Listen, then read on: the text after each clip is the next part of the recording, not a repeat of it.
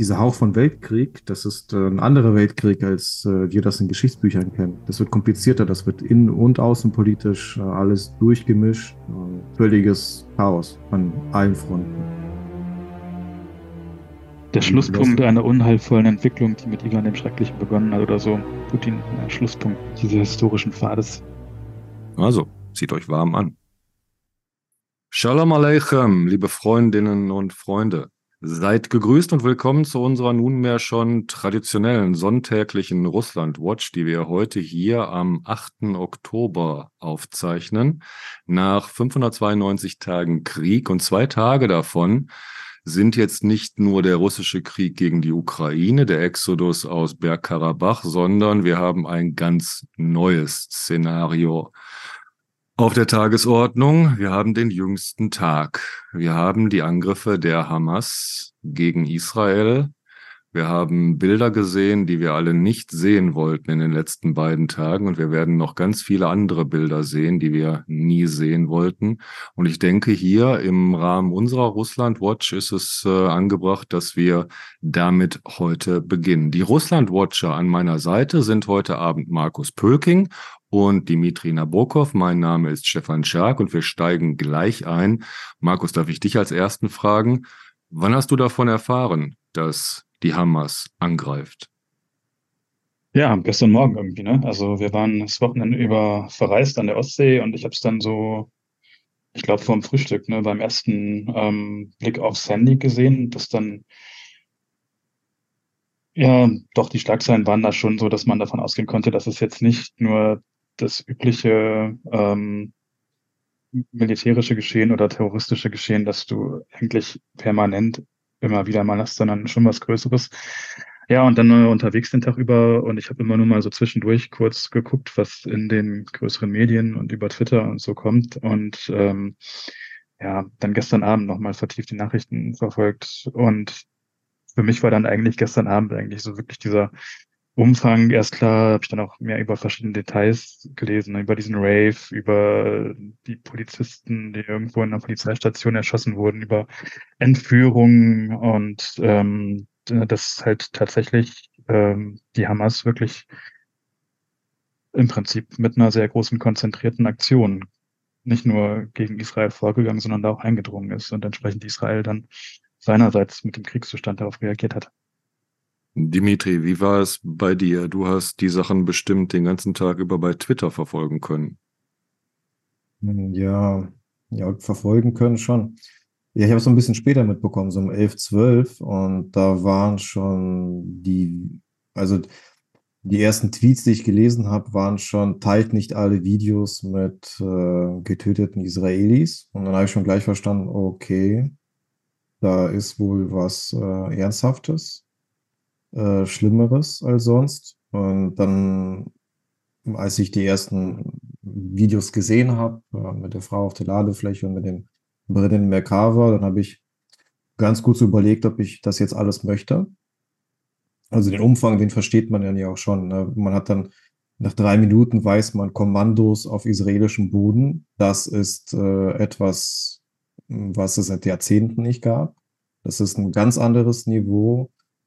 Ähm, und äh, ja, ich, ich, ich musste mir überlegen, wie tief ich mich da mh, hm, ja in diese Informationswelle begeben möchte. Und äh, ich wollte eigentlich nicht, nicht, nicht ungern. Ich wollte das ganze Blut nicht. Äh, es, ist mir schon alles genug.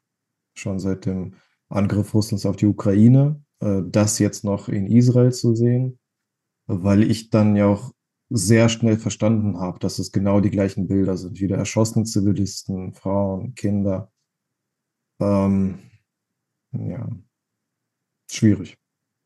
Und dabei hatten wir die Woche über auch den Raketenangriff auf Groza, die Totenfeuer in Groza in der Ukraine, bei der 52 Menschen gestorben sind und einen Tag später Raketenangriffe auf Kharkiv, auch, glaube ich, 20 Verletzte, mehrere Tote. Ähm, warum reden wir über Israel? Nicht, weil wir uns an irgendeinen medialen Hype anhängen wollen, sondern weil wir gute Gründe haben, nach Israel zu schauen. Und ich würde das gerne so in drei Richtungen erklären. Die eine Richtung, das ist die Achse Kreml-Hamas. Die zweite Richtung ist ähm, das russische Israel. Und die dritte Richtung ist das Verhältnis zwischen der Ukraine und Israel. Und ich glaube, wir fangen in der Mitte einmal an. Das russische Israel. Is Israel hat ungefähr 15 Prozent, schätze ich jetzt mal, russischsprachige Bevölkerung, also Einwanderung gerade äh, verstärkt seit den 90er Jahren. Eine ganz starke russischsprachige Community und ähm, die hat großen politischen Einfluss auch in Israel. Also ist eine der großen ähm, Einflussgruppen dort in der Politik. Wir haben jetzt auch in Israel seit dem 24. Februar 22 eine neue Einwanderung, eine politische Einwanderung aus Russland und da haben wir ganz große Namen. Also große Namen aus dem Entertainment, Alla Pugachowa, die größte lebende russische Sängerin ist mit ihrem Ehemann Galkin dort. Äh, wir haben Nevslin, wer den Namen vielleicht schon mal gehört hat, aus dem russischen, äh, aus der russischen Wirtschaft. Wen haben wir noch ähm, nach Israel fliehen gesehen? Fallen euch noch Namen ein? Äh, der ehemalige Ministerpräsident. Kasjanov. Äh, nein, ich meine eine andere. Nicht Kasjanov? Über den sich Putin vor kurzem lustig gemacht hat, dass ah. er einen nicht hebräischen Namen angenommen hat. Nein, du meinst, oder meinst du Chubais? Chubais. Chubais, ja. Chubais. Der war, glaube ich, nicht Ministerpräsident, aber egal. Ähm, Chubais, ja. Ähm, und noch viele andere, die Israel sozusagen als äh, sicheren Zufluchtsort gesehen haben nach, seit, nach Beginn der russischen Invasion. Ja, ähm, wir haben dann die große Frage mit den Verbindungen zwischen Kreml und Hamas. Das letzte Mal, dass die Hamas in Moskau empfangen wurde, war, glaube ich, der September 2022, also vor roundabout einem Jahr. Und dann haben wir das schwierige Verhältnis zur Ukraine. Einerseits unterstützt Israel die Ukraine sehr stark. So zum Beispiel werden äh, ukrainische Soldaten in israelischen Krankenhäusern äh, umsonst behandelt und auch sonst ist äh, Israel im humanitären Bereich sehr stark vertreten, aber äh, liefert keine Waffen. Ah, weil Israel es sich nicht mit Russland verscherzen möchte. So, so ungefähr die Gemengelage. Und da, Markus, wenn ich dich dann als ersten reinziehen darf in das Gespräch oder Dimitri, wolltest du starten? Ja, vielleicht ich glaube, ganz die, kurz die, die ja. Gründe, warum, warum Israel, ne? das ist einmal äh, außen. Dann fangen fang wir, fang wir damit an. Erklär uns nochmal die Gründe, warum Israel dieses besondere Verhältnis zu Russland hat. Genau, also einmal, weil äh, Russland in Syrien ein Player ist, äh, dort Basen hat und äh, Israel muss aus Sicherheitsbedenken alleine schon auf Russland Rücksicht nehmen. Äh, dann hast du natürlich die äh, innenpolitische Karte. Ne, die kannst du alle mobilisieren. Diese 10 äh, bis 15 Prozent russlandsprachigen kannst du nutzen. Das ist eine Ressource für den Kreml. Ähm, die, die Partei, äh, unser Haus Israel, äh, unter Liebermann, hast du ja angesprochen, ist eine starke Kraft. Und äh, die politische Situation in Israel, ja, da, da brauchst du halt alle Kräfte. Ne? Wenn Netanyahu an der, bleib, an der Macht bleiben möchte, kann er sich nicht äh, mit 10, 15 Prozent des Parlaments äh, irgendwie verscherzen. Ja? Das ist, äh, das geht nicht. Das muss man bedenken. Diese Einflussmöglichkeiten äh, Russlands, Moskaus auf, auf innenpolitische Krisen, ja, auf, auf die Möglichkeit, in, in, in Israel für Ärger zu, zu sorgen. Mhm. Über Iran, Syrien äh, kommt man dann ja gleich auch in ganz andere geopolitische, globale Fragen, worüber sich äh, Israel dann positionieren muss und äh, das bedenken muss. Russland ist äh, jetzt keine Weltmacht, aber für die Regionalmacht Israel sehr wohl äh, ja ein Player, den man, den man äh, beachten muss. Ne? Daher Vorsicht von Seiten Israels in Richtung Russland und äh, ein, äh, ja, wie ich sagte, ein schwieriges Verhältnis zur Ukraine seit Februar letzten Jahres. Aber kommen wir vielleicht jetzt sofort zu dieser äh, Gretchenfrage in dem Ganzen. Denn Carlo Massala mahnte uns heute bei Twitter schon, wir sollten, wie drückte er sich aus? Wir wollten den Ball flach halten, wir sollen doch ein bisschen downsizen und nicht alle gleich davon ausgehen, dass äh, Putin nun auch in der Hamas drin hängt. Andererseits erscheint mir die Verbindung an sich aber ganz plausibel und Dimitri sagt es auch schon, die Bilder kennen wir.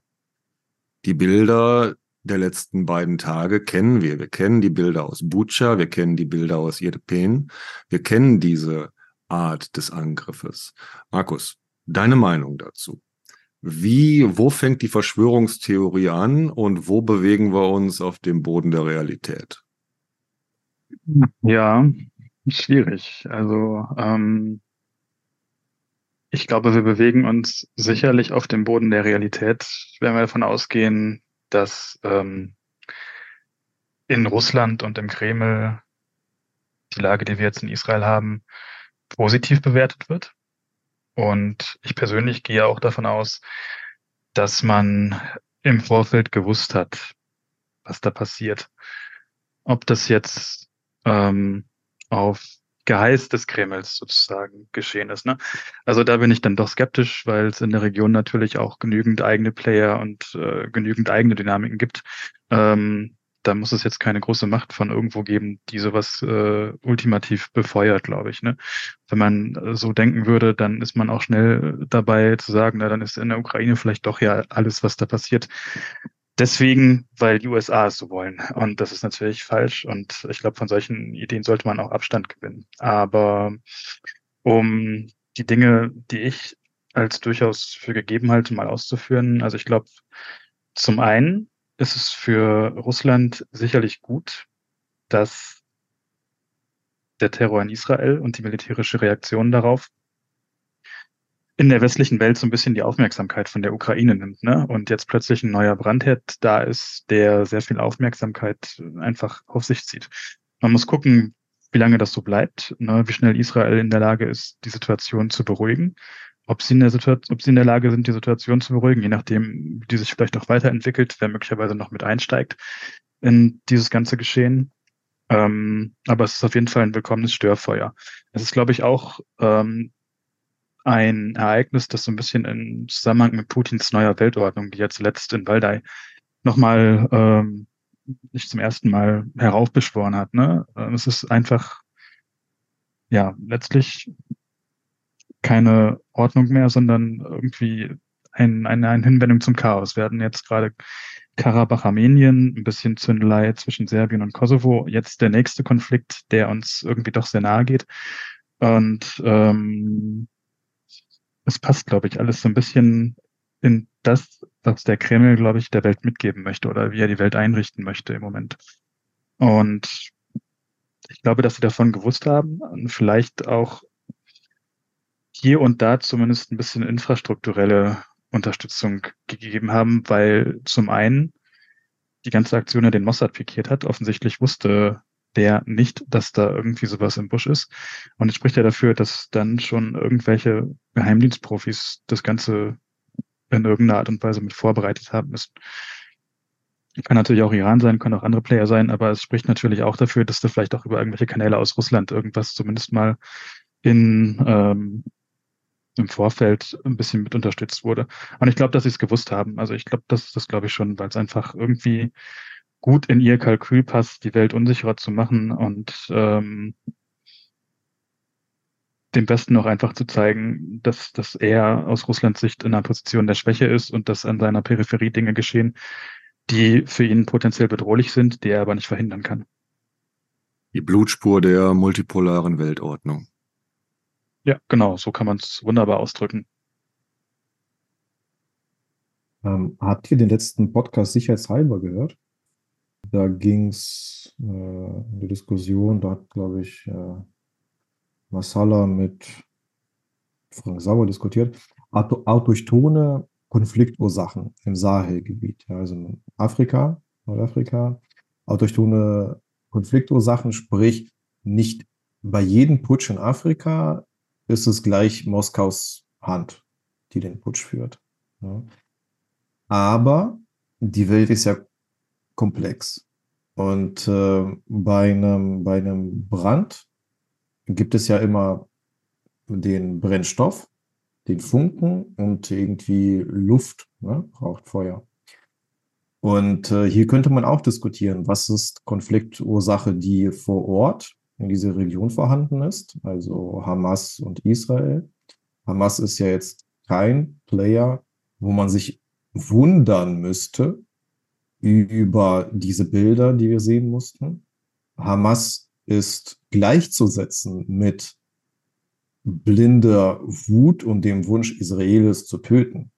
Ja, das, was wir gesehen haben, das ist die Hamas. Das ist, wofür sie geschaffen ist. Das ist die Definition von Hamas. Sie, sie besteht nur für dieses Ziel. Also, dass die Hamas jetzt Zivilisten abschlachtet, das ist keine Überraschung. Äh, sie hat überraschend war nur, dass sie da so erfolgreich dabei leider war ne, gestern. Und äh, man kann jetzt schon diskutieren, ne, wie, wie, wie viel ähm, hat der, Kreml dazu beigetragen. Aber müßig, denn wir wissen wenig, wir wissen nicht, wie die Verbindung Iran, Hamas, äh, Moskau ist. Vielleicht wissen wir es äh, in einigen Jahren, jetzt wissen wir es nicht. Jetzt können wir nur spekulieren und zugucken. Ne? Jetzt können wir nur äh, schauen, was macht die Hisbollah äh, im Libanon, greift sie da ein, äh, wie wird sich Israel entscheiden? Wird er sich entscheiden auf eine begrenzte Militäraktion oder wird die Hamas vernichtet? Ja, dann haben wir überhaupt äh, das Geschehen innerhalb von Israel, also Netanyahu, der die Gewaltenteilung aufzuheben strebt und äh, diese Frage, ne, dass ihm jetzt äh, der Krieg dabei nutzt, das äh, mag man gar nicht aussprechen. Ja? Äh, ist aber irgendwo im Hinterkopf. Ja. Das ist auch mit ein Grund, warum ich mich dazu jetzt gar nicht äußern möchte, irgendwie bei, bei Twitter zu diesem Konflikt. Da, also, da hat man ganz, ganz schnell äh, etwas falsch ausgedrückt, weißt du? Ja, das ja. ruft nach der ähm, korrekten Sprache, der, um die wir uns hier bemühen und die wir ja schon, glaube ich, vor zwei Wochen thematisiert hatten. Ähm, für mich erscheint das Ganze sehr naheliegend, denn äh, genau das, äh, es sollte uns klar geworden sein, dass das die Strategie des Kremls ist und dass das die, die Strategie des Kremls ist, die ja auch äh, aus UdSSR-Zeiten ererbt hat. Ähm, was Putin angeht, jetzt hier, wir haben gelernt, äh, Putin zu dekonstruieren und viele haben erfreulicherweise mit uns auch gelernt, Putin zu dekonstruieren. Also ich meine in dem letzten Jahr und acht Monaten. Jetzt an der Stelle möchte ich aber darauf hinweisen, hier, ich habe letztens einen alten Podcast gehört, eine alte Sendung gehört, zehn, zwölf Jahre alt, Gespräch mit äh, Dimitri Gordon und äh, Alexander Nevzorov. Ähm, da wies also lange, ne, vor, bevor Nevzorov wieder in die Publizistik eingestiegen ist, als er noch sich mit seinen Pferden beschäftigt hat. Und er wies aber mal darauf hin, äh, mit Putin, dass er Putin für eine Sache durchaus ähm, respektieren würde, nämlich für seine Qualitäten als KGB-Mann. Und ähm, das, was hier geschieht, was im Kosovo geschieht, ja, was ähm, in äh, Karabach geschehen ist und äh, was dann ja auch nach langen, langen Mühen im Donbass geklappt hat, also dieses Öl ins Feuer gießen. Das Öl hat der Kreml ohne Ende und Feuer findet ihr überall. Das sind überall die üblichen Geschichten. Ihr müsst nur gucken, wo genau ihr Einfluss üben könnt und dann dafür sorgen könnt, dass dieser Konflikt ausbricht und dann ungelöst bleibt oder wie unser ähm, Chef Kühlaggregatsmeister Warwick das immer formuliert, einfrieren, einfrieren, einfrieren, einfrieren. Das ist die Strategie des Kremls, um dann zu gegebener Zeit diese Konflikte wieder verschärfen zu können, wieder runterfahren zu können, verschärfen zu können. Das sollte mittlerweile jetzt klar geworden sein, wenn ich auf dem Boden der Realität stehe. Du hast recht, Dimitri, und da würde ich auch sagen, da müssen wir uns einarbeiten in die Sachen, wie die Verbindungen da genauer sind. Denn die Verbindungen werden nicht direkt sein, Kreml-Hamas. Dafür hat der Kreml auch viel zu viel gerade mit sich selber zu tun und mit anderen Fragen auch zu tun. Zum Beispiel mit solchen Namen wie Bachmut oder auch der Einnahme von Tokmak. All diese Fragen an unserem Frontverlauf.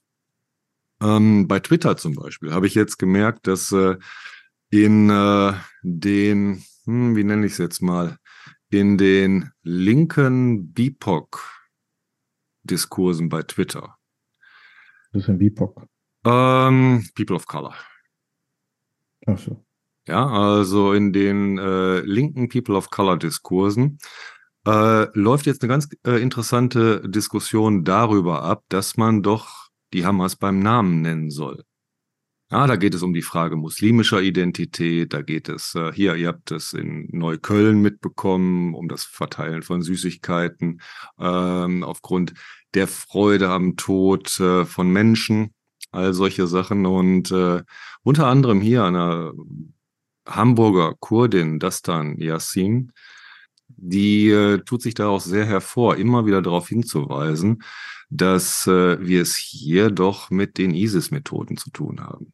Und auf einmal äh, wird gesagt, ey, wenn der Zentralrat der Muslime in Deutschland jetzt redet, ja, beide Seiten müssen die Waffen schweigen lassen. Beide Seiten müssen zur Vernunft, dann, dann kommt von das dann Yassin die gleiche Kritik, die von uns kommt, wenn auf einmal wieder Kujat und Brandt ein Papier veröffentlichen oder da sei Gott vor, Wagenknecht und Schwarzer mal wieder ein gemeinsames Konzert geben oder, oder, oder. Es läuft genau die gleiche Diskussion. Und deshalb auch hier vor dem Hintergrund auch all der anderen Gründe für uns auch ein wichtiges Thema. Nur das Ganze, ja, es nimmt jetzt größere Ausmaße an und ich möchte nicht äh, verschweigen, dass der Herr Pölking und ich gestern ein kurzes Gespräch hatten. Wir haben kurz getextet. Ähm, da fragte der Markus, äh, ob jemand auch diesen Hauch des Weltkrieges spüre. Und da konnte ich ihm recht geben. Ja, da wehte auf einmal ein ganz größerer Hauch auf einmal ran. Denn diese ganzen Diskussionen, die in der Ukraine bestimmt sind, nicht eskalieren, was ja schlicht und ergreifend einfach heißt, der Konflikt in Anführungsstrichen darf die Grenzen der Ukraine nicht überschreiten. Ja, das ist ja der Grund, warum auch immer wieder darauf hingewiesen wird, nicht russisches Territorium angreifen, wobei das russisches Territorium schon lange angegriffen wird. Gut, nicht mit den Waffen, die jetzt aus Deutschland oder den USA geliefert wurden. Keine Leoparden fahren auf Rostov, aber die Drohnen fliegen. Bis nach Moskau fliegen sie und noch weiter. Das haben wir so oft jetzt gesehen. Sondern, dass äh, es eingegrenzt wird. Und vor allem natürlich, dass weder die BRD noch Frankreich und auch nicht Großbritannien und schon gar nicht die USA Kriegspartei werden. Wenn jetzt US-amerikanische Geiseln im Gazastreifen sind, dann sieht das alles ganz, ganz anders aus. Ja, und diese Hoffnung, die jetzt die Amerikaner vielleicht hatten, im Sinne von wegen, vielleicht schaffen es die, Ukra äh, die, vielleicht schaffen es die Europäer ja jetzt einmal selber sich auf ihre kontinentalen Probleme zu konzentrieren und sie zu lösen. Dann kann ich mich um Taiwan, können wir uns um Taiwan und um uns selber kümmern. Ja, nicht geklappt hat. Und jetzt sind wir hier ähm, dabei zu schauen, wie es überhaupt weitergeht. Denn das sollten wir auch mit in die Geschichte einflechten. In der vergangenen Woche hat der US-amerikanische Wahlkampf begonnen und damit gut drei, vier Monate früher als eigentlich angestammt. McCarthy ist nicht mehr Sprecher des Repräsentantenhauses. Ja, diese besondere Regel, diese seltsame Regel, die er da sich hat ähm, aufdrängen lassen, dass jeder einzelne Abgeordnete sozusagen seine Abwahl, sein Misstrauensvotum gegen ihn stellen könne, wurde durchgezogen. McCarthy ist nicht mehr Sprecher. Wir haben lustiges Chaos in der US-amerikanischen Innenpolitik. Das heißt, der Wahlkampf hat da jetzt auch schon begonnen und wir werden äh, jetzt, ja, ähm, wie soll ich sagen, das beginnt die nächste Staffel.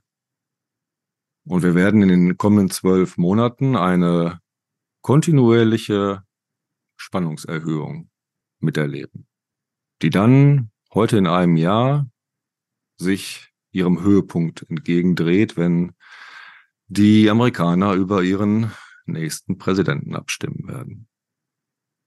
Also, zieht euch warm an. Ja, dass diese US-Wahl 24 die entscheidende, ähm, ja, die, die entscheidende Weichenstellung sein wird. Das, das ist, womit eigentlich angefangen habe zu twittern von dem Jahr. Weil vor, vor dem Krieg, vor ja. dem Angriff von Putin auf die Ukraine, von Russland auf die Ukraine. Ne, wenn man das so weiterrechnet, äh, wird das einem klar. Die Putin wird wieder versuchen, in die Wahl einzugreifen und dort äh, entweder einen Bürgerkrieg herzustellen, bürgerkriegsähnliche Zustände, ähm, oder seinen Mann unterzubringen. Das, das, das, das wird noch ganz, ganz heftig. Dieser Hauch von Weltkrieg, das ist äh, ein anderer Weltkrieg, als äh, wir das in Geschichtsbüchern kennen. Das wird ein, das wird komplizierter, das wird innen- und außenpolitisch äh, alles durchgemischt und völliges Chaos an allen Fronten.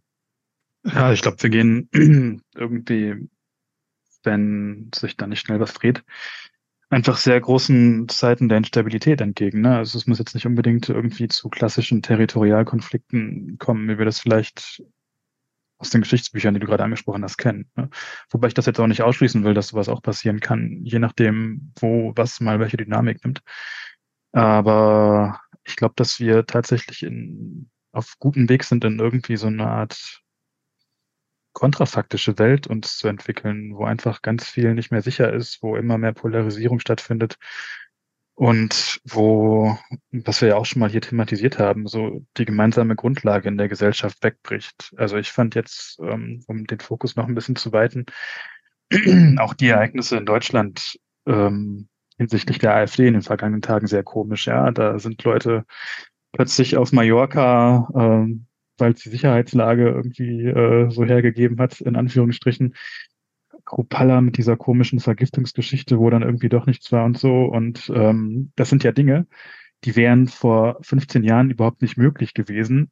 Also zumindest nicht in dem Maß, in dem sich heute die Schlagzeilen bestimmen. Und das sind ja alles so Dinge im Kleinen, äh, wo man feststellt, es hat sich schon massiv was gedreht. Wir leben eigentlich schon in einer Art Idiocracy verglichen mit, mit Verhältnissen, die mhm. wir irgendwie alle noch so aus unserer Jugend kennen. Und ähm, wenn du dann die Bilder nimmst von Leuten, die in, auf deutschen Städten irgendwie den Angriff der Hamas auf Israel feiern, es ist auch irgendwie so, ein, so eine kurze Episode, die sich in dieses Bild ganz gut einfügt. Also schon echt Sorgen haben. Schön.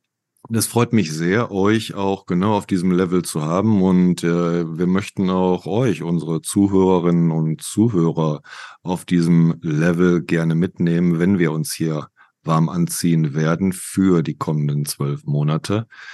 Wenn zu Israel an der Stelle nichts mehr Substanzielles hinzuzufügen ist zu diesem Zeitpunkt, würde ich die Gelegenheit nutzen und in die Ukraine überleiten, wenn ihr mir das erlaubt.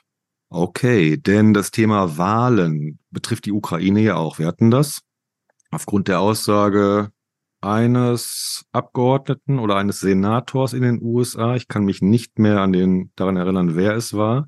Aber jedenfalls wurde da eine Diskussion losgestoßen, die auch in Deutschland sehr dankbar aufgenommen wurde, denn kann die Ukraine 2024 die vorgesehenen, die verfassungsmäßig vorgesehenen Präsidentschaftswahlen durchführen. Da tippt sich die eine Seite an den Kopf und sagt, äh, hey, wir haben Krieg. Ja. Ähm, das zum einen. Und äh, zum anderen, wir haben Krieg. Und du kannst keine Präsidentschaftswahlen im Krieg durchführen. Nichtsdestotrotz äh, gibt es aber eine politische Stimmung, die jetzt, äh, denke ich, auch die Ukraine immer mehr ergreifen wird, nämlich die Stimmung nach äh, einer politischen Neuausrichtung, die nötig ist, die ja überhaupt auch äh, Idee von Demokratien ist. In Gesellschaften entstehen neue Konflikte, die müssen neu abgebildet werden. Und diese neuen Konflikte entstehen gerade ganz interessant auch in der Ukraine. Auf der einen Seite haben wir die Stimmung mit einer, glaube ich, 90, 95-prozentigen ähm, Zustimmung zu dem Kurs äh, von Präsident Zelensky, nämlich äh, Verhandlungen erst, wenn die russischen Truppen sich zurückgezogen haben. Ja. Ähm, wir haben auf der anderen Seite jetzt, und äh, das war für mich die Woche interessant, äh, jemanden wie Alexei Arestovich, den wir hier auch schon mal besprochen hatten, ehemaliger Berater im Stab von Andrei Jermak, ja, der Leiter des Präsidialamtes in der Ukraine, der engste Freund, also politische Freund von Wladimir Zelensky. Äh, Arestovic ist da rausgeflogen und es war im letzten Herbst, glaube ich, oder ja, es war im Herbst und seitdem äh, eigenständig sehr aktiv. Genau, wir hatten das letzte Mal thematisiert, als diese legendäre Sendung von ihm mit Mark Fagin sich äh, äh, beendet wurde und die beiden sich getrennt hatten, nachdem sie jeden Tag des Krieges gemeinsam dokumentiert hatten von Beginn an. Und hier Arestovic hat ja diese Reputation sich dadurch erarbeitet, viele Menschen in der Ukraine in den schlimmsten Anfangstagen der Invasion ähm, beruhigt zu haben.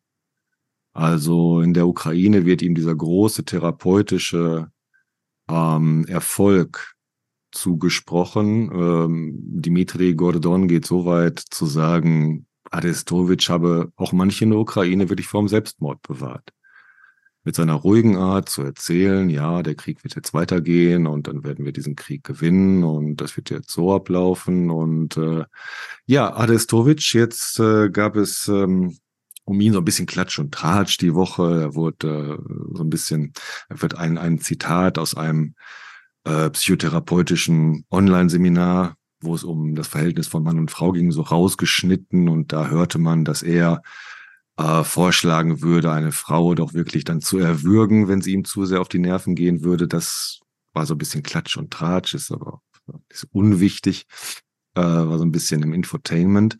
Dann aber ganz interessant, ähm, in Russland wurde er da jetzt mittlerweile zur Fahndung ausgeschrieben letzte Woche.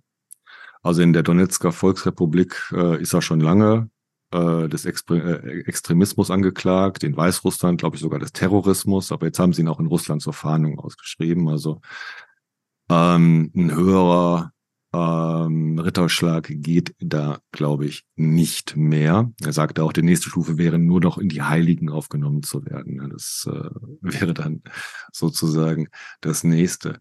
Interessant ist hier aber auch, dass ähm, er aus der Rada, aus dem ukrainischen Parlament interessanten Gegenwind bekommen hat. Er hat am Treffen der russischen Opposition in Tallinn im letzten Wochenende teilgenommen. Das hatten wir hier leider nicht auf dem Schirm, werden wir vielleicht nochmal nachholen. Und das war schon besonders, dass jemand aus der ukrainischen Politik dort teilnimmt. Das hatten wir vor. Er war ja schon auch in Brüssel dabei. Der war in Brüssel auch schon dabei, richtig. Und ähm, das wurde ihm von einem Abgeordneten der Rada negativ ausgelegt, der sogar seine Verhaftung forderte. Also so ganz mhm. krasse Geschichte. So, Arestovic jetzt hat ein langes Interview gegeben für Dimitri Gordon und das ist äh, eine Kritik und ein Ruf nach einer ukrainischen Neupositionierung. Einmal erinnert er daran, dass äh, der Präsident Tschechiens ja letztes Jahr, äh, dieses Jahr gesagt hatte, okay, die Ukraine hat Zeit bis 2024. Holt euch das Territorium, was ihr könnt. Ab 2024 werdet ihr verhandeln müssen. Also so paraphrasiert war das die Aussage von Pavel in Prag. Die Ukraine hat aber auf der einen Seite Probleme, wie wir sehen, im, wie sagt man, Ftilu im Hinterland. Also gibt es ein vernünftiges deutsches Wort für Heimatfront, was nicht so Nazi überkandidelt ist. Also im Hinterland jedenfalls. Ja, was ja, was ja mit der, was ja auch äh, mit der Korruption im Verteidigungsministerium zu tun hat, weswegen Resnikow ja auch gehen, äh, gehen musste. Ja, so mit der anderen Frage, was ist mit den Sanktionen? Also warum kriegt Russland immer noch Mikrochips? Ich glaube, die Woche, letzte Woche gab es auch äh, da Bewegungen zwischen den USA und China. Ich glaube, da wurden mehrere, ich glaube, ein Dutzend Firmen noch auf die Sanktionslisten gesetzt, weil Russland ja eigentlich keine Raketen mehr hätte haben sollen mittlerweile und hätte die auch eigentlich nicht mehr, wenn es immer, wenn es nicht immer noch Mikrochips geliefert bekommen würde. Unter anderem hängen da, glaube ich, auch deutsche Firmen mit drin. Also, was ist mit den Sanktionen? An der Front, und da sagt Dadestovic sehr kritisch, sehr offen, äh, er hat ähm, keine Ahnung, was die ganzen Angriffe in Richtung Bachmut sollen. Also hier, ne, Klischewka, Andrejewka, was das Ganze soll. Warum da teilweise sehr gute Einheiten auch kämpfen, denn ähm, äh, eigentlich ist doch die Südachse entscheidend. Also immer wieder, ne, der, wir haben das oft hier besprochen, der Weg in die Honigstadt Melitopol, Abschnitt des russischen Nachschubs ähm, über die Krimbrücke, also Melitopol und äh, Krim, die beiden Sachen, das wäre doch das Wichtigste. Denn wenn jetzt Tokmak noch nicht einmal eingenommen werden würde in den nächsten Wochen, dann müssten wir eingestehen, dass die ganze Offensive nutzlos war. Ja, sie ist erfolgreich, in der Abnutzung der russischen Armee. Sie ist sogar überraschend erfolgreich in dieser Abnutzung der russischen Armee, denn äh, wir haben oft gehört, dass äh, die Verluste im Verhältnis zueinander, russische Streitkräfte und ukrainische Streitkräfte, äh, im äh, schlimmsten Fall für die Ukraine eins zu eins sind. Und das ist an sich schon besonders, weil äh, normalerweise im Krieg diejenigen, die in der Offensive sind, mehr Verluste in Kauf nehmen müssen. Aber, das fragt Adestovic, wo sind denn unsere Sudovikin-Linien? Ja, wo sind denn unsere acht Verteidigungslinien, die wir jetzt in den letzten Monaten aufgebaut haben? Die russischen Streitkräfte haben das gemacht und haben das ja auch anscheinend nicht so schlecht gemacht. Das ist Einstellung auch auf einen längeren Krieg auf die äh, Realitäten, dass dieser Krieg äh, natürlich nicht mehr dieses Jahr enden wird und äh, ja, im besten Falle vielleicht noch nächstes Jahr, aber vielleicht auch erst 25, 26 oder noch viel, viel später. Also fordert Aristowitsch im Grunde weg von Quadratmetern oder Quadratkilometern hin zu Death Ratio Optimierung. Ja. Todeszahlen, also möglichst viel eigenes Blut äh, sparen und äh, dieses Verhältnis einfach für, zum, zum eigenen Vorteil umkehren. Steht das also richtig? Er, er, fordert, er fordert drei Sachen. Die erste Sache, die Adestovic fordert, äh, ist eine groß angelegte Korruptionsbekämpfung, die über die personalisierten Verfolgungen von Korruption weit hinausgehen. Weil er sagt, dass der derzeitige Staatsapparat in der Ukraine, also die äh, Ministerialbeamten, alle ihr Limit erreicht haben.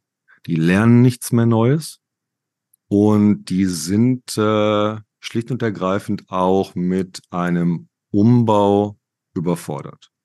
Also er fordert hier auch den äh, Umbau des ukrainischen äh, Hinterlandes, also auch der ukrainischen äh, Ökonomie, also er sagt, ähm, dass da große Veränderungen durchgeführt okay. werden müssen. Zweitens?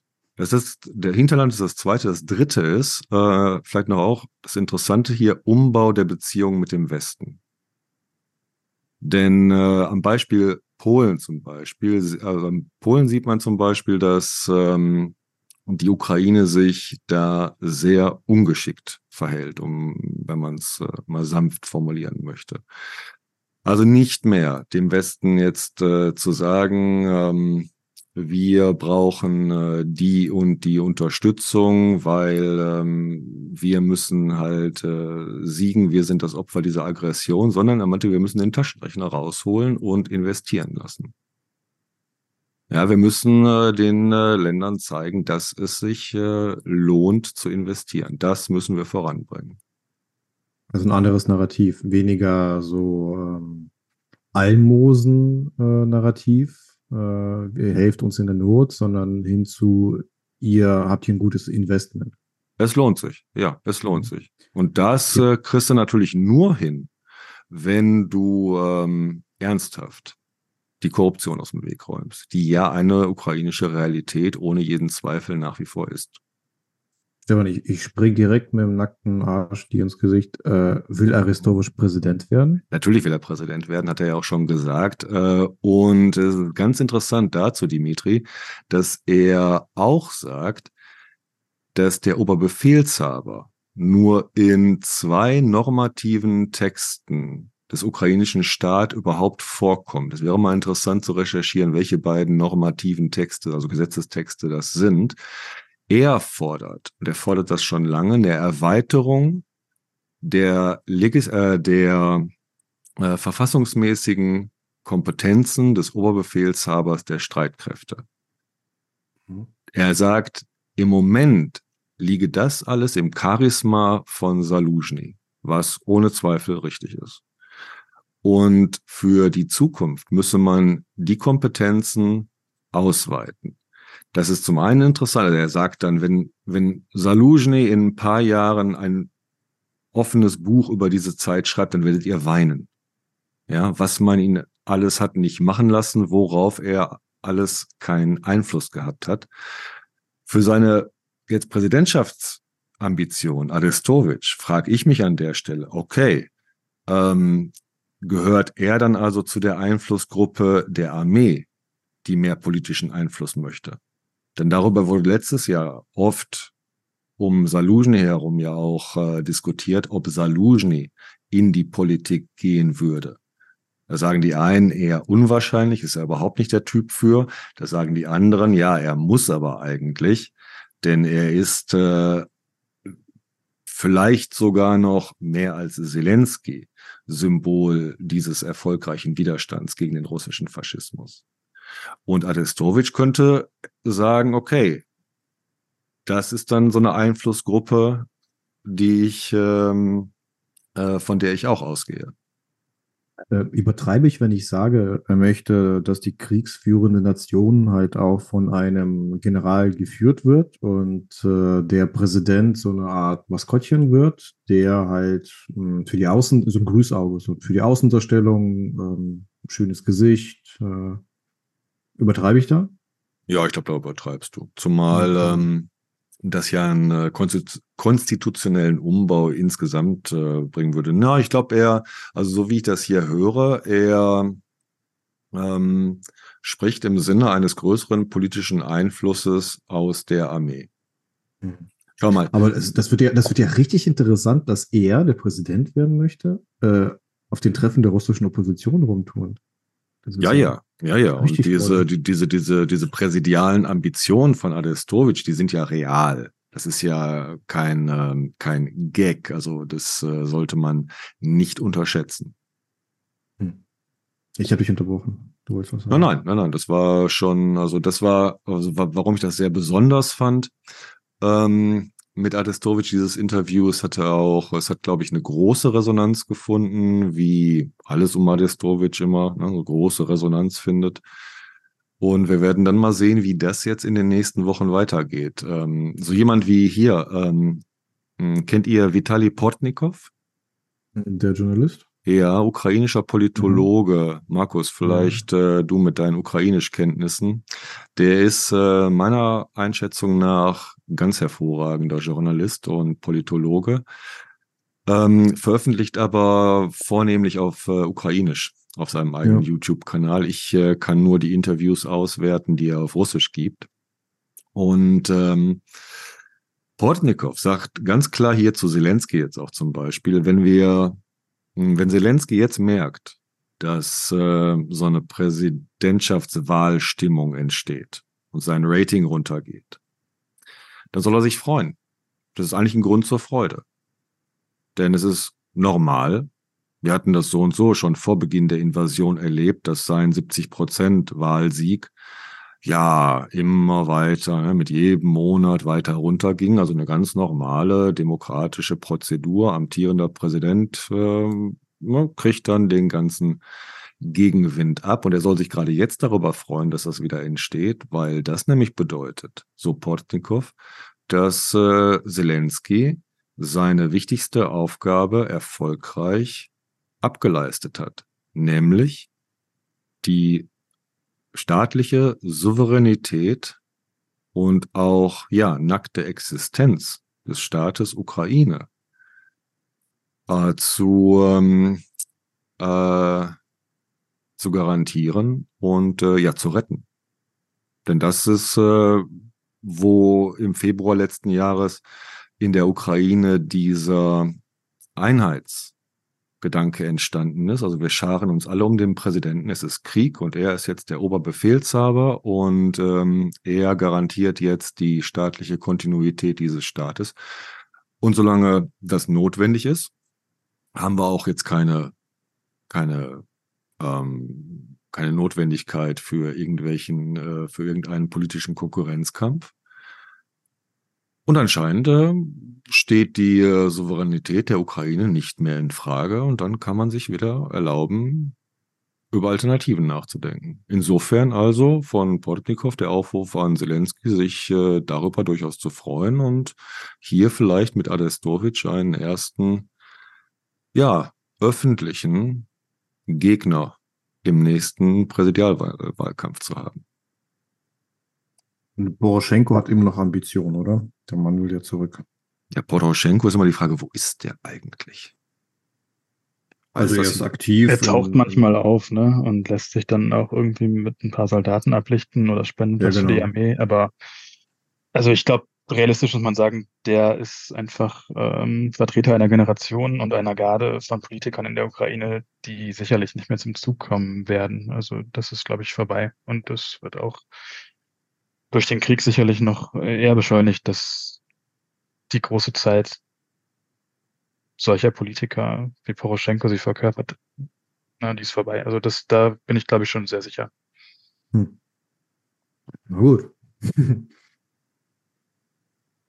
Aber also wenn, wenn, wenn jetzt, ich glaube, das ist natürlich jetzt reine Spekulation. Ich glaube, wenn Poroschenko Präsident gewesen wäre, als ähm, Russland den großen Angriff gewagt hätte, dann weiß ich nicht, wie das ausgegangen wäre. Also er war, glaube ich, 2014 schon jemand, der stabilisierend gewirkt hat, der auch schnell ähm, dafür gesorgt hat, dass die Armee belastbar genug ist, um die Sache im Donbass einzudämmen. Aber er ist natürlich eigentlich, glaube ich, genau ähm, aufgrund seines Alters, aufgrund seiner eigentlich sowjetischen und dann auch postsowjetischen Genese und seiner langen Karriere in der postsowjetischen Ukraine bis, äh, ja, ich sag mal, die irgendwo so 2014 so nach und nach ausgeschlichen wurde, ob schon der noch Präsident geworden ist, ist er, glaube ich, eigentlich ein Vertreter der Kräfte, die Aristowitsch als nicht mehr reformierbar sind. Ne? Also als, als ähm, Teil der Staatselite und der Funktions- und Politelite, die ähm, einfach nicht mehr funktioniert für das Land. Ja, würde ich genauso einschätzen, dass äh, die Zeiten von Poroschenko vorbei sind und auch eine, eine Rückkehr von, wie heißt sie? Julia. Timoschenko. Auch genau, mhm. Julia äh, ist, denke ich, ja, auszuschließen. Ja, da, da hundertprozentig, ja. Poroschenko weiß ich nicht.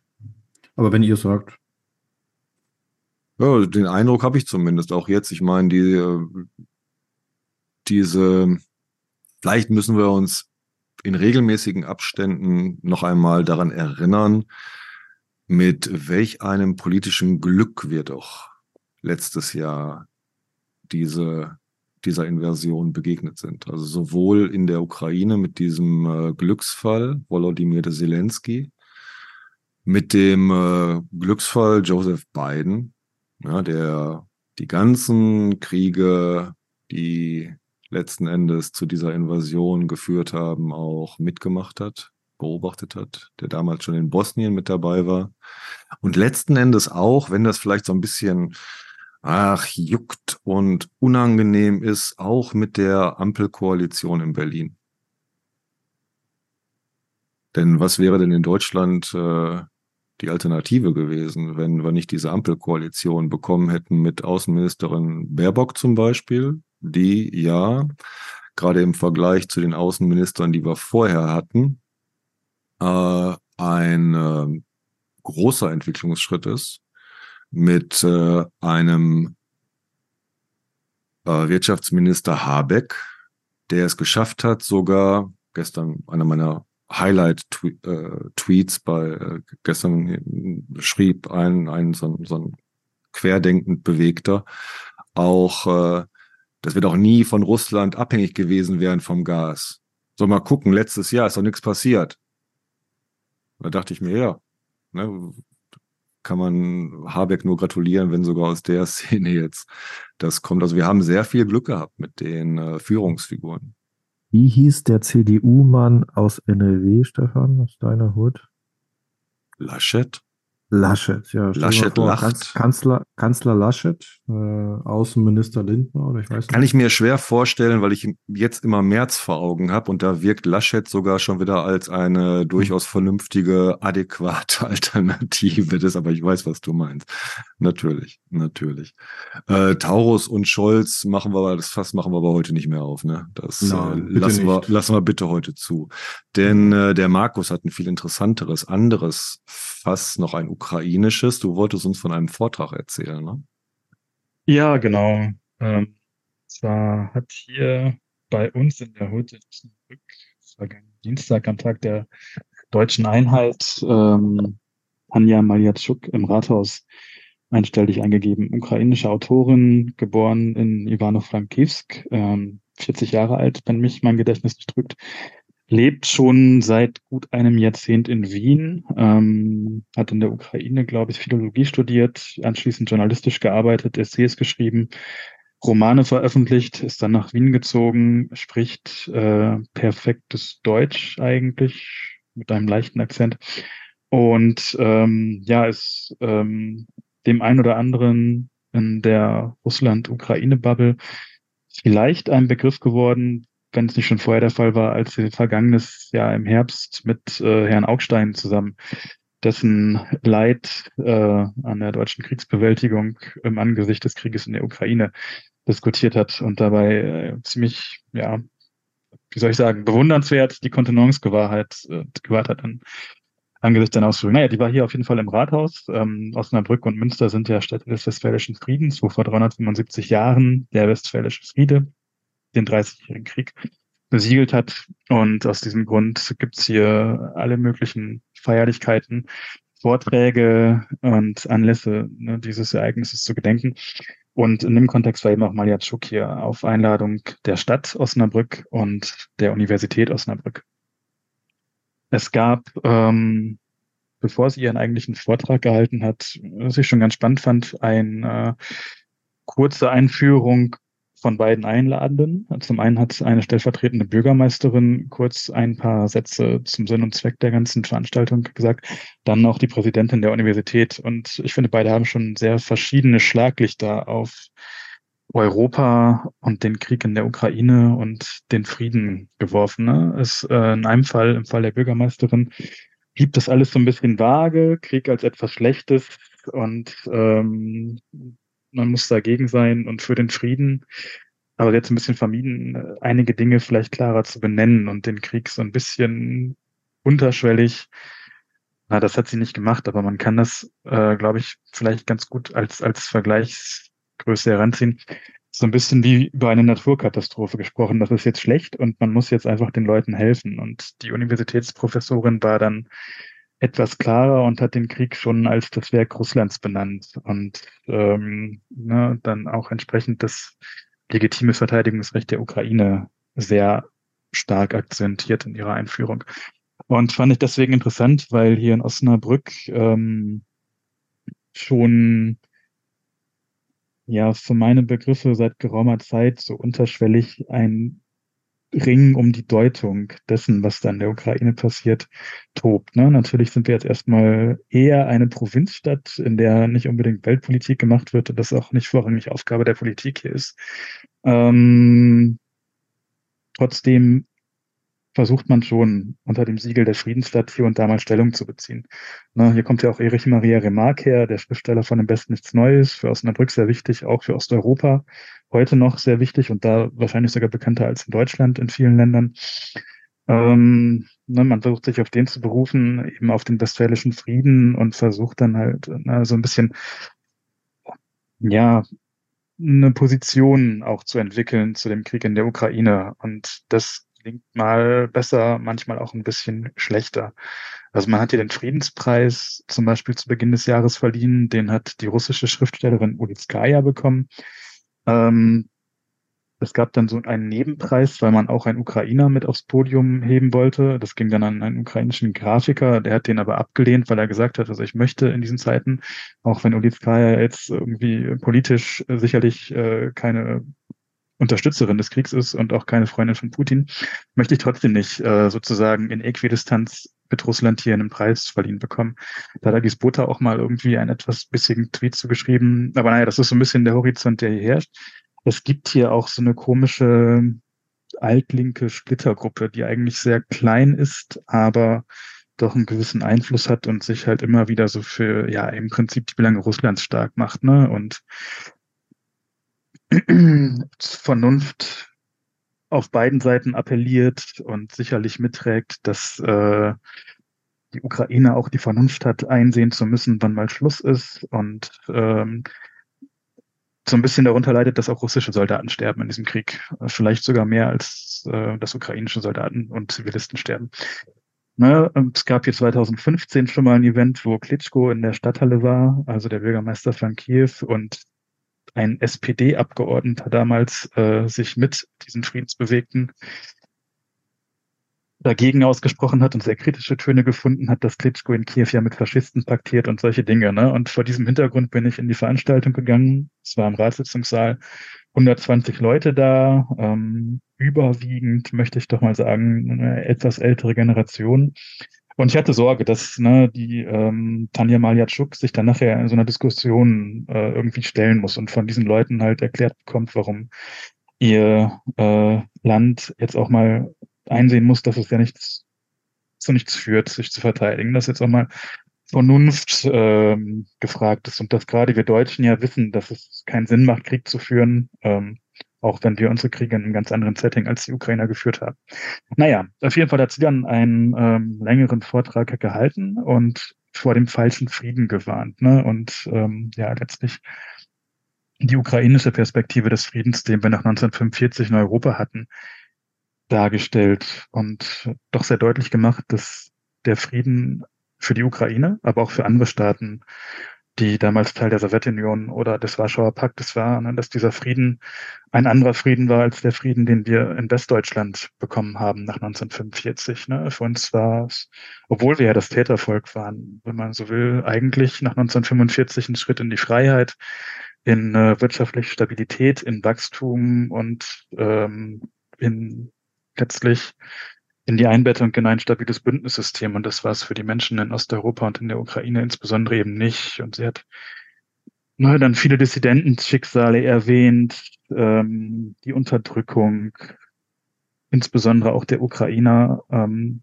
und auch aus ihrem persönlichen Leben, also aus ihrer Kindheit, dieses ähm, ja einfach dieses totalitäre System Sowjetunion geschildert, in dem einfach äh, aus bestimmten ähm, Dingen kein Ausbrechen war, in dem die Lüge über allem war und ähm, es einfach eine ganz bleierne Atmosphäre war. Ne? Und äh, dass das erst 1990 langsam aufgebrochen ist. Ne? Und ähm, dass die Ukraine heute im Prinzip deswegen kämpft, weil sie den Frieden haben möchte, den wir seit 80 Jahren bald haben.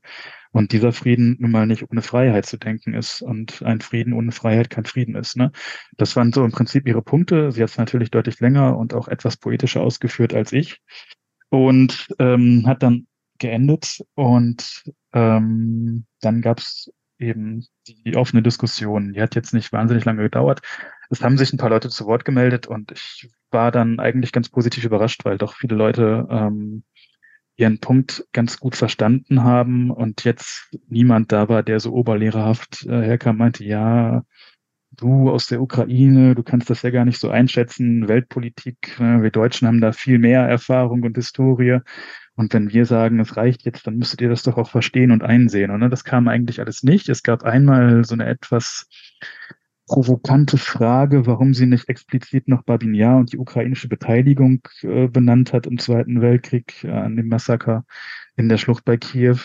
Dabei hat sie faktisch gesagt, dass der Zweite Weltkrieg Millionen jüdischer Bürger aus der Ukraine das Leben gekostet hat. Ne, das, ich glaube, da wollte jemand dann schon versuchen, das Ganze nochmal irgendwie in diese Richtung zu drehen. Ja, aber ihr seid doch auch irgendwie schwierig und so. Ne? Aber das hat sie dann ganz gut abgefangen. Ja, und ähm, ich hatte dann am Ende der Veranstaltung auch noch kurz mit einem ähm, ja nicht ganz unbedeutenden Lokalpolitiker hier auf Kreisebene gesprochen und so seine Eindrücke vom Vortrag äh, so ein bisschen abgefragt und war auch da ganz positiv überrascht, weil er sich tatsächlich also schon ernsthaft mit ihren Punkten auseinandergesetzt hat und sich dann auch so die Frage gestellt hat, ja, so diese ganzen Erinnerungskulturen, die haben wir Deutschen halt irgendwie, ne, die Erinnerungskulturen, die es außerhalb von Deutschland und speziell östlich von Deutschland gibt, die kennen wir so gar nicht, die nehmen wir auch nicht wahr. Und das ist ein großer Fehler, der äh, letztlich auch einzahlt in die gesellschaftliche Unterstützung der Ukraine, weil es da immer wieder so Angriffspunkte liefert, ne, weil es für uns Deutsche einfach doch schwer vorstellbar ist, wie der Zweite Weltkrieg für die Ukraine und für Menschen in Osteuropa geendet ist und was für Folgen er gezeitigt hat. Ne. Das, ähm, ja, war insofern, glaube ich, ganz gewinnbringend für die Leute, die da waren. Ich habe dann auch noch kurz die Ehre gehabt, mit Tanja Maljatschuk selbst zu sprechen. Ähm, stand dann so in einer Bubble von zwei, drei Ukrainern und Ukrainerinnen, die auch zu dem Vortrag gekommen waren und ähm, hat schon gemerkt, dass das für sie eigentlich, ähm, ob schon sie jetzt ja schon eine ganze Weile immer wieder versucht, politisch die Stimme für die Ukraine zu erheben und Aufmerksamkeit zu schaffen, dass das schon alles an ihr nagt. Ne? Und sie sich eigentlich, äh, das hat sie auch im Vortrag gesagt, eigentlich als Schriftstellerin sieht und als Literatin, aber ähm, seit dem 24. Februar keine Literatur mehr machen kann, weil auch keine Zeit für Literatur ist und weil dies nicht die Zeit für Literatur ist und dass sie deswegen eigentlich was machen muss, was sie nicht so gerne tut, nämlich äh, versuchen, Aufmerksamkeit für ihr Land und für die Geschichte dieses Landes und für die Geschicke dieses Landes zu schaffen. Und ähm, ja, sie war dann sehr froh, dass sie nach dem Vortrag auf Deutsch dann auf Ukrainisch sprechen konnte, da noch ein paar Bücher signieren konnte und sozusagen irgendwie in ihrer ähm, in, plötzlich in einer Bubble oder in einem Kontaktkontext war, in dem sie den Leuten nicht alles erklären musste, was für sie völlig selbstverständlich ist. Und ähm, ich fand es schon interessant zu sehen, dass das durchaus so ein bisschen an ihr nagt und äh, sie trotzdem aber sehr, sehr nahbar war und sehr überzeugend in ihren Ausführungen. Und ja, die haben dann ja entsprechend zumindest an dem Abend auch gut funktioniert und gefruchtet im Publikum.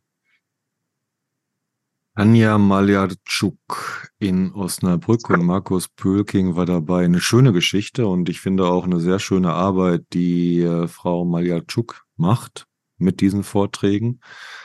Ich ähm, weiß nicht, ob ich ihr zustimmen möchte, dass jetzt nicht die Zeit für Literatur ist, beziehungsweise ich glaube, sie meint, es ist nicht die Zeit der Fiktion jetzt gerade. Also so würde ich das interpretieren.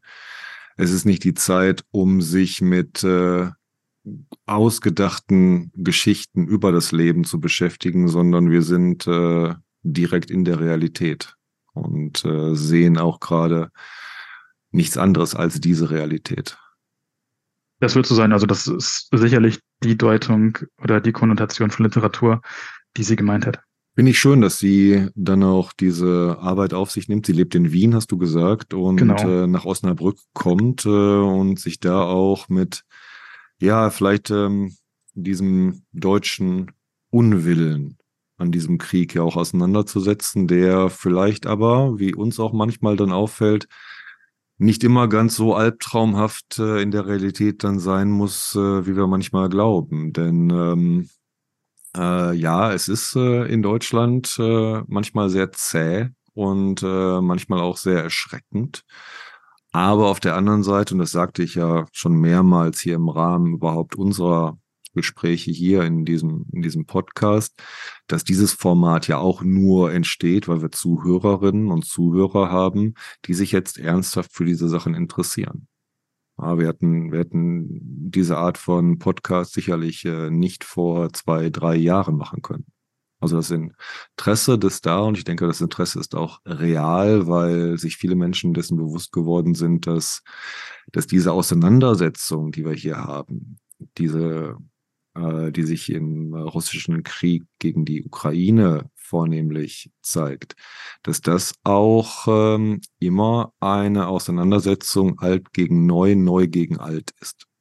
Wir hatten gerade über Zelensky Poroschenko gesprochen. Schau dir bitte das Durchschnittsalter der ukrainischen Regierung an. Schau dir das äh, Alter von Zelensky an.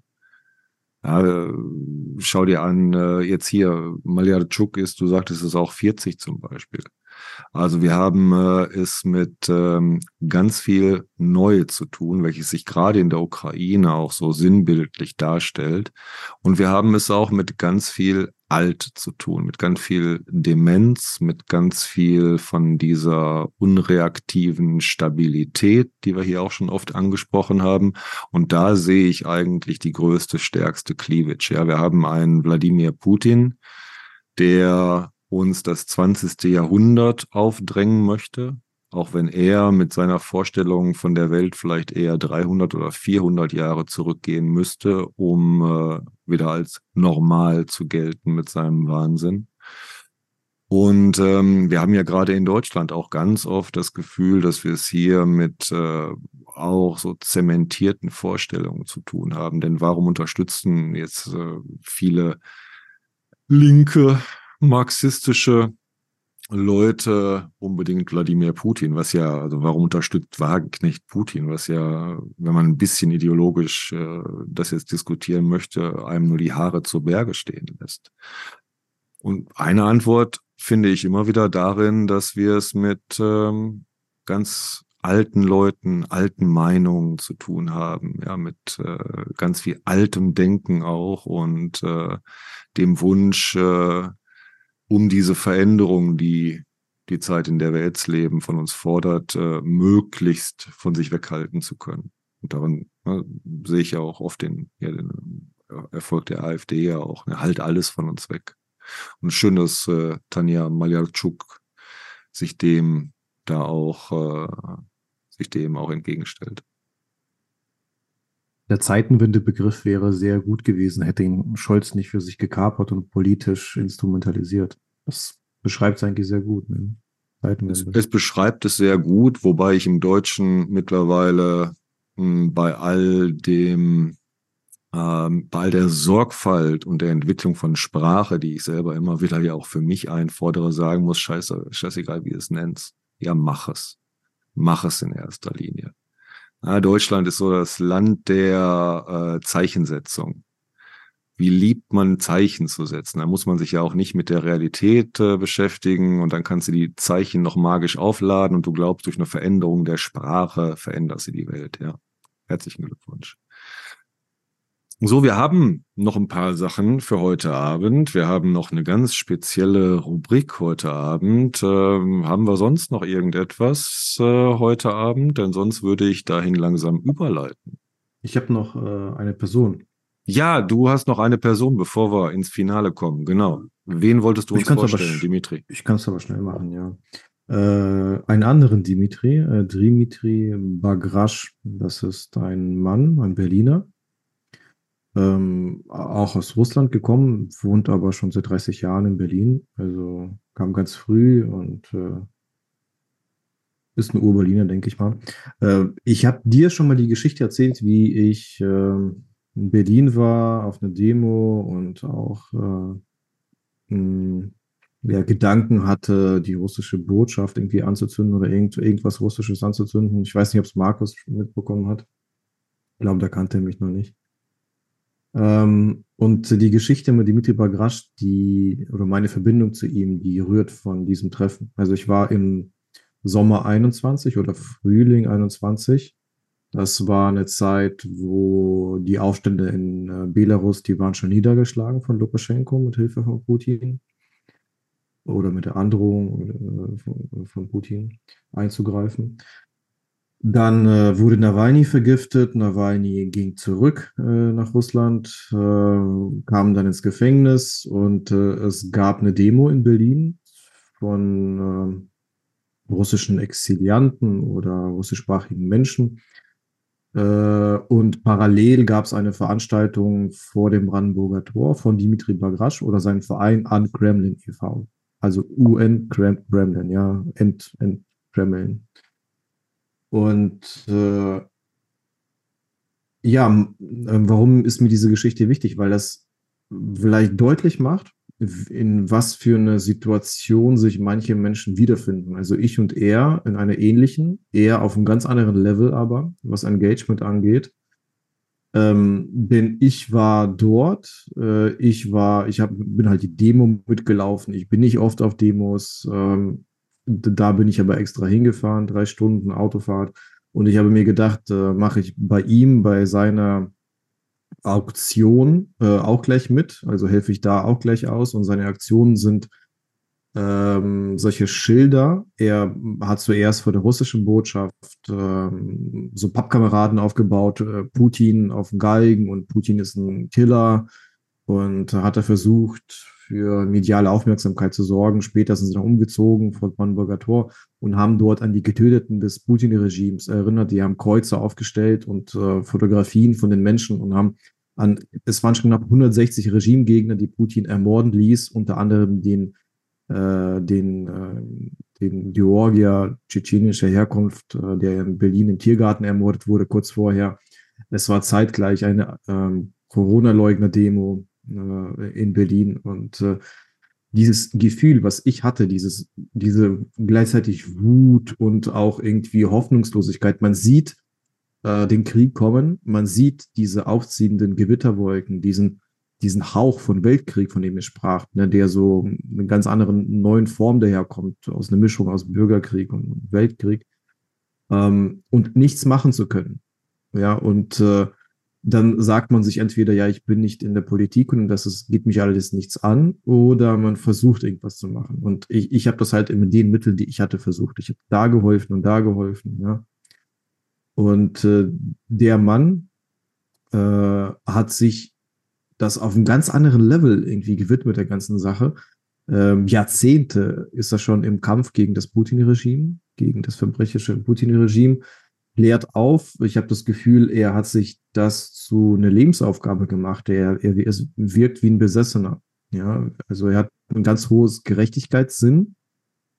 Und äh, wenn man mit ihm spricht, äh, ja, strahlt er diese Energie auf. Er, er äh, infiziert dann alle und, und reißt alle mit.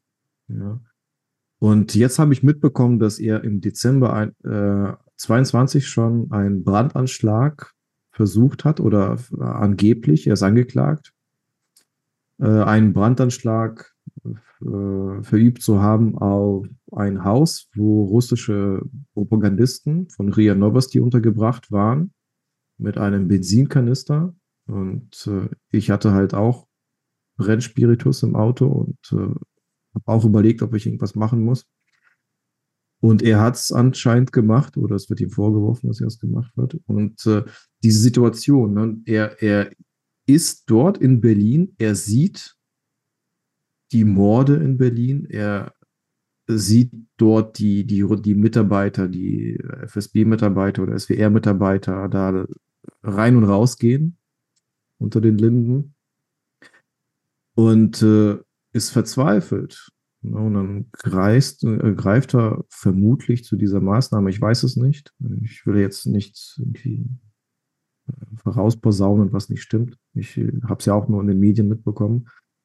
Ähm, aber als der Krieg ausgebrochen, und damit ihr das Bild von ihm komplett habt, als, als der Krieg, äh, der große Angriff vom 24.02. ausgebrochen ist und die Ukraine nach Berlin gegangen sind, sie wollten alle nach Berlin, ich war ja auch an der Grenze und habe äh, auch geholfen, äh, mit einem Bus sie nach Deutschland zu bringen.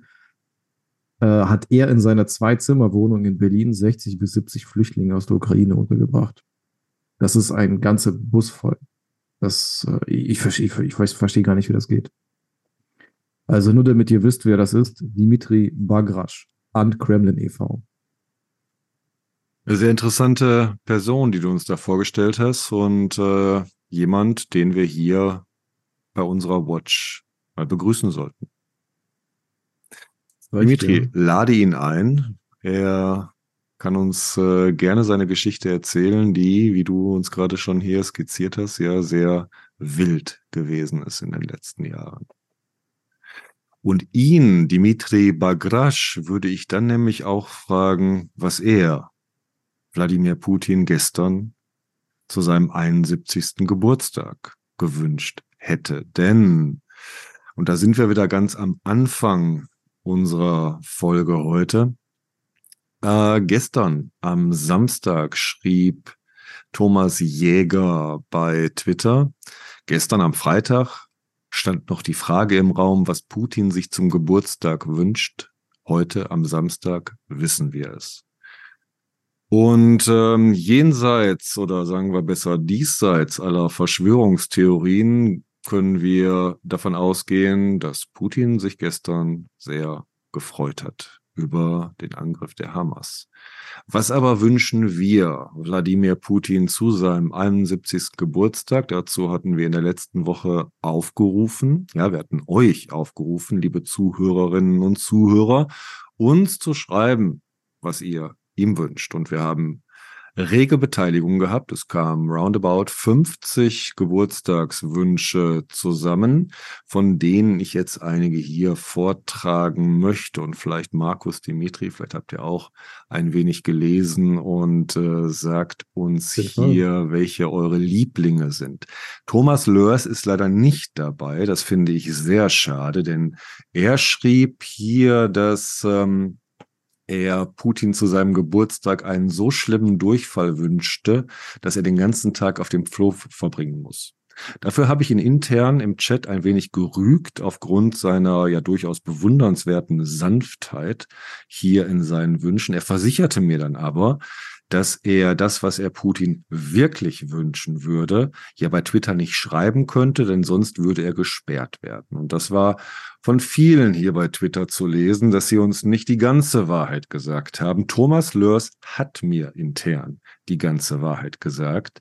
Und heute wollte ich ihm eigentlich bitten, das hier auch bei der Russland Watch zu tun, aber er ist leider nicht da. Und deshalb werden wir auf den Sadismus leider verzichten müssen. Was haben wir noch? Äh, wir haben natürlich viel im Genitalbereich, vorder wie hinterm äh, Genital-Anal-Bereich gehabt. Wir haben Verunkeln am Arsch dabei gehabt. Hat jemand schon mal Verunkeln am Arsch gehabt? Ist auch eher sanft, habe ich das Gefühl. Also schon sehr deutsch, aber dann doch eher sanft. Er soll natürlich in der Hölle braten. Wir hatten viel christliche Verdammungsmetaphorik auch mit dabei. Und das ganze Leid fühlen, das er den Menschen angetan hat. Das fand ich sehr ambitioniert. Also das äh, fand ich gerade auch von der jenseitigen Seite dann durchaus äh, eine anspruchsvolle Aufgabe zu bewerkstelligen, das ganze Leid noch einmal zu fühlen, was er angerichtet hat. Das ist viel. Dimitri, hast du Favorites noch dabei gehabt? Äh, ja, ein Mann hat sich ja auf Russisch hier gemeldet. Äh, Serbe, glaube ich. Sand, Sandi Pavkovic. Ist er serbisch? Ja, kann gut sein. Er hat äh, gesagt, hatte Putin erinnert an seine Aussage 2000, äh, dass man die Terroristen in Tschetschenien und notfalls auch auf dem Scheißhaufen kalt machen würde und ihm gewünscht, dass ihm in Den Haag das Klopapier ausgeht. Ja, das war, finde ich, sehr, sehr fein auch wieder formuliert in die Richtung.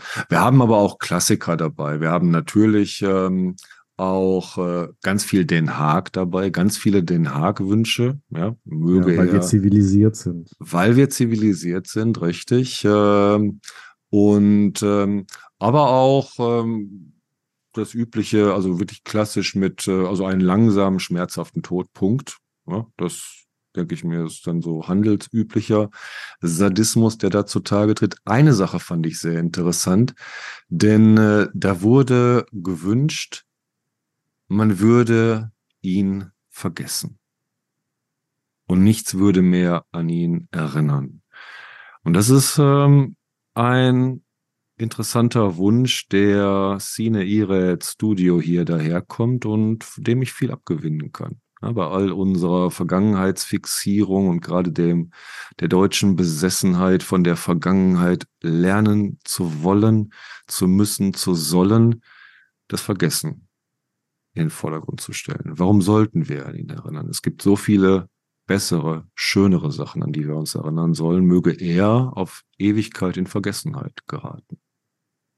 Ja, da gab es noch einen anderen Aspekt, ne, wo irgendjemand sich gewünscht hat, dass Putin 200 Jahre alt werden soll und sehen soll, wie sowohl seine Familienmitglieder, äh, die er so zu verantworten hat, als auch deren Kinder ähm, das Zeitliche segnen, während er noch immer älter wird und immer älter wird und auch einfach sehen soll, wie alles, was er äh, erschaffen hat, wenn man bei ihm von Erschaffen sprechen möchte, äh, wie das den Bach runtergeht. Ne? Ich glaube, wenn man, also das finde ich eigentlich auch, äh, so also diese Wünsche, ja, er soll irgendwie einen qualvollen Tod sterben. Ja, klar kann man ihm das wünschen und äh, es gibt Menschen, die es ähm, weniger verdient hätten, äh, sagen wir mal so, aber ich glaube, mit ansehen zu müssen, wie alles, was man irgendwie erreichen wollte, in Bedeutungslosigkeit verschwindet und alles, was man irgendwie persönlich zu verantworten im Leben verschwindet und äh, man nichts dagegen tun kann. Ne? Es ist eigentlich auch eine Strafe und ich glaube, für jemanden, der so danach strebt, Weltgeschichte machen zu wollen, ist es vielleicht die größere Strafe, als irgendwie qualvoll zu sterben, weil dann ist irgendwann Schicht, dann kriegst du nicht mehr mit,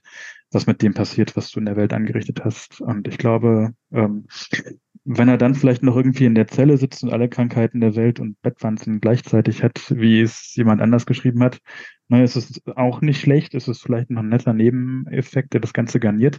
Naja, aber so wenn er einfach sehen muss, wie alles, was er irgendwie erreichen wollte, dann doch nach hinten losgegangen ist und äh, die Ukraine ein blühender Staat wird und das russische Imperium zerfällt und äh, die dort unfreien Ethnien eigene erfolgreiche Republiken aufbauen können. Das hätte auch was. Also finde ich, kann man ihm vielleicht sogar besser wünschen als einen qualvollen Tod. Den kann er dann vielleicht in 200 Jahren, wenn er das Alter erreicht hat, ja immer noch äh, durchleiden müssen. Wenn die Ukraine blüht, das, das wäre was. Für ja. Putin, für Putin das Schmerzhafteste wäre ja schlimmer, in die, also schlimmer als Gorbatschow äh, in den Geschichtsbüchern einzugehen, als schlechterer Staatsführer als Gorbatschow. Wäre es ja für ihn der Oberloser schlechthin. Und äh, wenn er in die Geschichte eingeht als noch größerer Loser, das wäre es doch. In Den Haag würde er auch nur Propaganda machen und auch nur wieder die Bühne kriegen. Ja, der Schlusspunkt einer unheilvollen Entwicklung, die mit Ivan dem Schrecklichen begonnen hat oder so. Putin, äh, Schlusspunkt dieses, dieser, dieser historischen Pfades. Alles verkackt.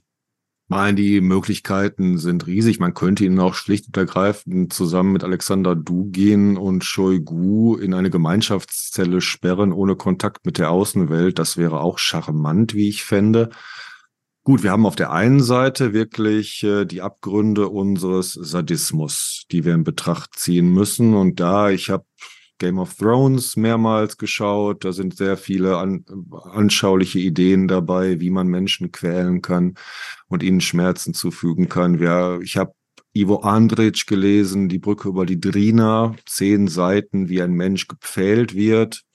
Ja, es gibt äh, Mittel und Wege, ganz viele Schmerzen zuzufügen. Aber das, was ihr ansprecht, ist dann ja auch unser Wunsch nach Gerechtigkeit, Justice. Ja.